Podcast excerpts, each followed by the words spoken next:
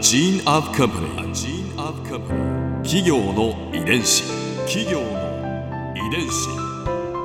全国に546万社以上あるとされる日本の企業その企業の数だけ理念があり使命があり人間ドラマがありますこの番組ではさまざまな企業のトップや社員の方にお話を伺いながら成長する企業の DNA を解明していきます企業の遺伝子。ナビゲーターは私千葉なクララとクオン株式会社代表の武田隆さんです。武田隆です。よろしくお願いします。本日は株式会社大賀薬局代表取締役大賀隆弘さんをお迎えしております。どうぞよろしくお願いいたします。よろしくお願いします。よろしくお願いします、今回は大賀薬局の天気について伺います、え ー創業119年の大賀薬局ですが、まあ、この長い長い歴史の中で成長につながる転機を挙げるとしたら何でしょうか？やっぱり今挙げるとするんであれば、調剤薬局と、まあ、ドラッグストア、両輪でうんあの今もやってるので、両方進出してやってきたってことじゃないかなというふうに思います。はい。まあ、当時あの、まあ、薬事法の改正があって、うん。まあ、いずれ医薬分業があるんじゃないかっていうのは当時あったのかもしれませんが、ううん。んまあ、実際に分業っていうのはあんまり進んでなかったんですね。うんうんこの医薬分業というのははい。お医者さんとうん。薬を処方するこれを分けるということですね。そうですね。まあ昔はお医者さんが薬を、まあ、そのまま、うんうん。えー、と渡してたと思うんですけど、うん。うん。まあ、ここを、まあ、薬剤師っていう職を作って、はい、えー分けてやることにしたとうんうん。いうことで、まあこれ進んでなかった理由も、まあ、当時あの薬相売って言いましてですね薬の利益が9割ぐらいあったそうでして。きえあら、まあかちょっと生々しい話。生々しいんですが、まああ薬は出せば出すほどやっぱりお医者さんの儲けにはなってたんじゃなかろうかと。うん。まあこれはっきり言ったら今のお医者さんに怒られるかもしれません。当時の。一応当時うんそういう利益率が高い、いわゆる調剤の分野っていうのを、まあ、手放すっていう人が少なかった。言葉を選ばずに言うと美味しいわけじゃないですか。まあまあそうですね利益率が高い。そういうその人が手放したがらないそういう分野に進んで自ら進んで入っていったわけですよね。そうです二ね。代目の栄一さんは、うんすごいチャレンジですよね。いつか分業するはずだという予測があったんですかね、そうですね。やはりアメリカの、まあ、あと日本はやっぱり追っていくんじゃないかと。そうか。アメリカを知ってるから、はい。アメリカでは医薬分業っていう制度があって、うん。薬剤師っていう職の人が薬を出すということを知ってたからですね、うん。たまたまそのまあ捕虜のアメリカ人が多分いたんでしょう、まあそういった方から情報を得てたっていうこともあってまあうん本当栄一さんは運もいい人でうん。公主刑を免れてえ生還したあ方なんですけどね、うんまあ、その時のその審査官の中に実はその時に捕虜になってた人がいたんじゃないかと。でその時にタバコとかお酒とかをまあ与えてたんでお酒とタバコだけじゃない。わかんないですけどまあ心と心のつながりがあったと。あの人にはお世話になったからっうんていうなんかそういうものもあったんじゃないかな。なまあ、それで公主権を免れた。まあだから情けは人のためなかれっていうんですかね、うんうんまあそんなことを言ってましたね。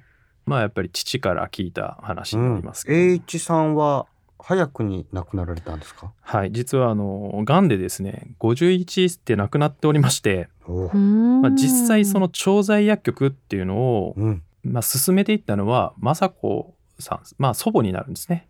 え栄一さんの奥様？そうです。はい。うん。まあ栄一さんの、まあ、意思を継いで、えー薬剤師だったっていうこともあるんですけども、うん。まあ、薬局に邁進していくと。うわ。いうことで、すごい。ここもバトンが、うん。企業の遺伝子。そのおばあ様はい。の雅子さんは、こう栄一さんの意思を継がれて、うん、まずこう具体的に何をなさったんですか、当時雅子さんがですね子供が3人いましてはい。小学生2人と幼稚園児を抱えたお母さんをしながら、社長をしなきゃいけなくなったうわもう想像しただけで。無理。いや大変だと思いますよ。でももう当時社員が多分100人ぐらいいたはずなので。うわーすごいなまあそれをなんとかやっぱり、うん。えーやしなきゃいけないということで、うん。まあ、必死に雅子さんは経営の知識がその時あったわけではないので、うん。えー H さん、まあ、祖父からですねもう本当に経営について、まあ、商売についてのこと、うん。もうこういったものをもうノートに必死に書いてですね、えーまずはあー覚えていやでも、うん。そんなにたくさん社員さんがいて相当なプレッシャーが終わりだったでしょうね。うん。どんな経営をされてたんですか、うん。雅子さん。これがですねうん。雅子さんはですね非常に実はアグレッシブなえ、方でうーん。まあもともとはですね水泳の選手なんですね。うん、実は。うん。16歳の時に、えー日本で2位になってですね、うん実はオリンピックの候補まで選ばれてる人なんですね。うん、とんでもない薬剤師だった。うんはい、でそこから、まあ、戦争に突入してですね、うん、えーおそらくその水泳選手としての道を断たれてうん、で転校してるんですねそこからはい。当時水泳の強かった高校から。で勉勉強の方で行こうということで、そこから実は薬学の道に行ってるんですよ。うん、これでもよくぞ H さんと出会ってくださいましたね。そうですね。うん。まあなんなら祖母が薬剤師じゃなかったら薬局になってないと思いますね。ねそうかもしれないですよね。うん、じゃあ薬局経営の H さんと薬剤師の雅子さんがはい、うん。二人が結婚して調剤薬局なるべくしてなった感じですすね。ね調剤薬局の夢をそこでやっぱ2人で描けたっていうことじゃないかなと思うんですよね。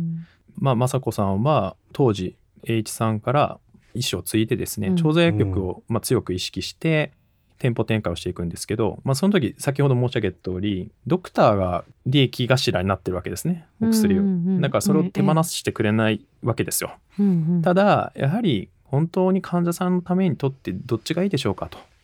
薬剤師がやっぱり飲み合わせだったりとかお医者さんにも何人かかかってたりされるのでそしたら違うお薬を出された時にそういうのチェックはできないですよね。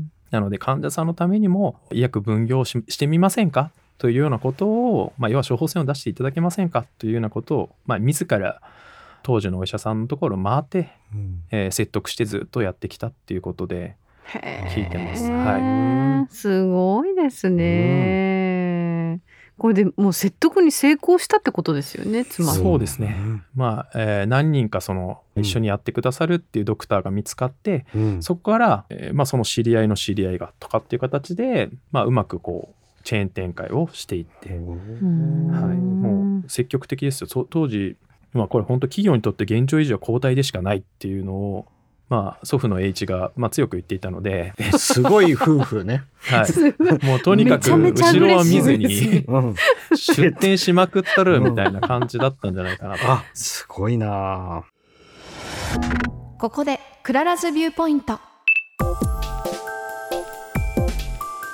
今回大賀社長のお話の中で私が印象に残ったのはいやーやっぱりおばあ様のお話でしょうか雅子さんのあのバイタリティすごいですよね亡き夫から預かった現状維持は交代でしかないというこの言葉を胸にもうちょっつ盲信に突き進むというこれって愛だなーって私はお話聞きながら思いました。まあ、その商売とは言いつつもこう大切な人の意思を継いでそれをこう育てていく感覚ってやっぱり終わりだったんだと思うんですね。で何にせよこう今よりももっと大きくこう愛情をかけて丁寧に丁寧にあの育てていくって本当に愛のなせる技でしかないと私は思うので女性のこのバイタリティをものすごく感じましたね。企業の遺伝子